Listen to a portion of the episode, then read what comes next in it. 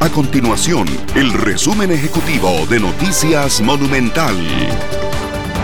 Hola, mi nombre es Fernanda Romero y estas son las informaciones más importantes del día en Noticias Monumental.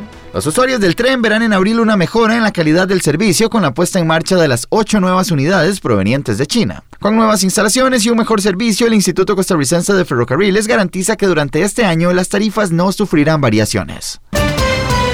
Este lunes marcó el regreso gradual a las aulas de más de un millón de niños y jóvenes a nivel nacional, luego de que el Ministerio de Educación Pública diera por inaugurado el curso lectivo 2021 en el Colegio Técnico Profesional de Purral. Esta semana ingresan a los centros educativos los niveles de mayor edad, tanto en escuelas como en colegios, mientras que el resto de estudiantes se irá incorporando según los horarios y las condiciones de cada recinto.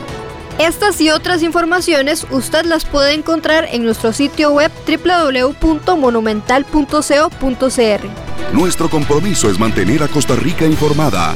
Esto fue el resumen ejecutivo de Noticias Monumental.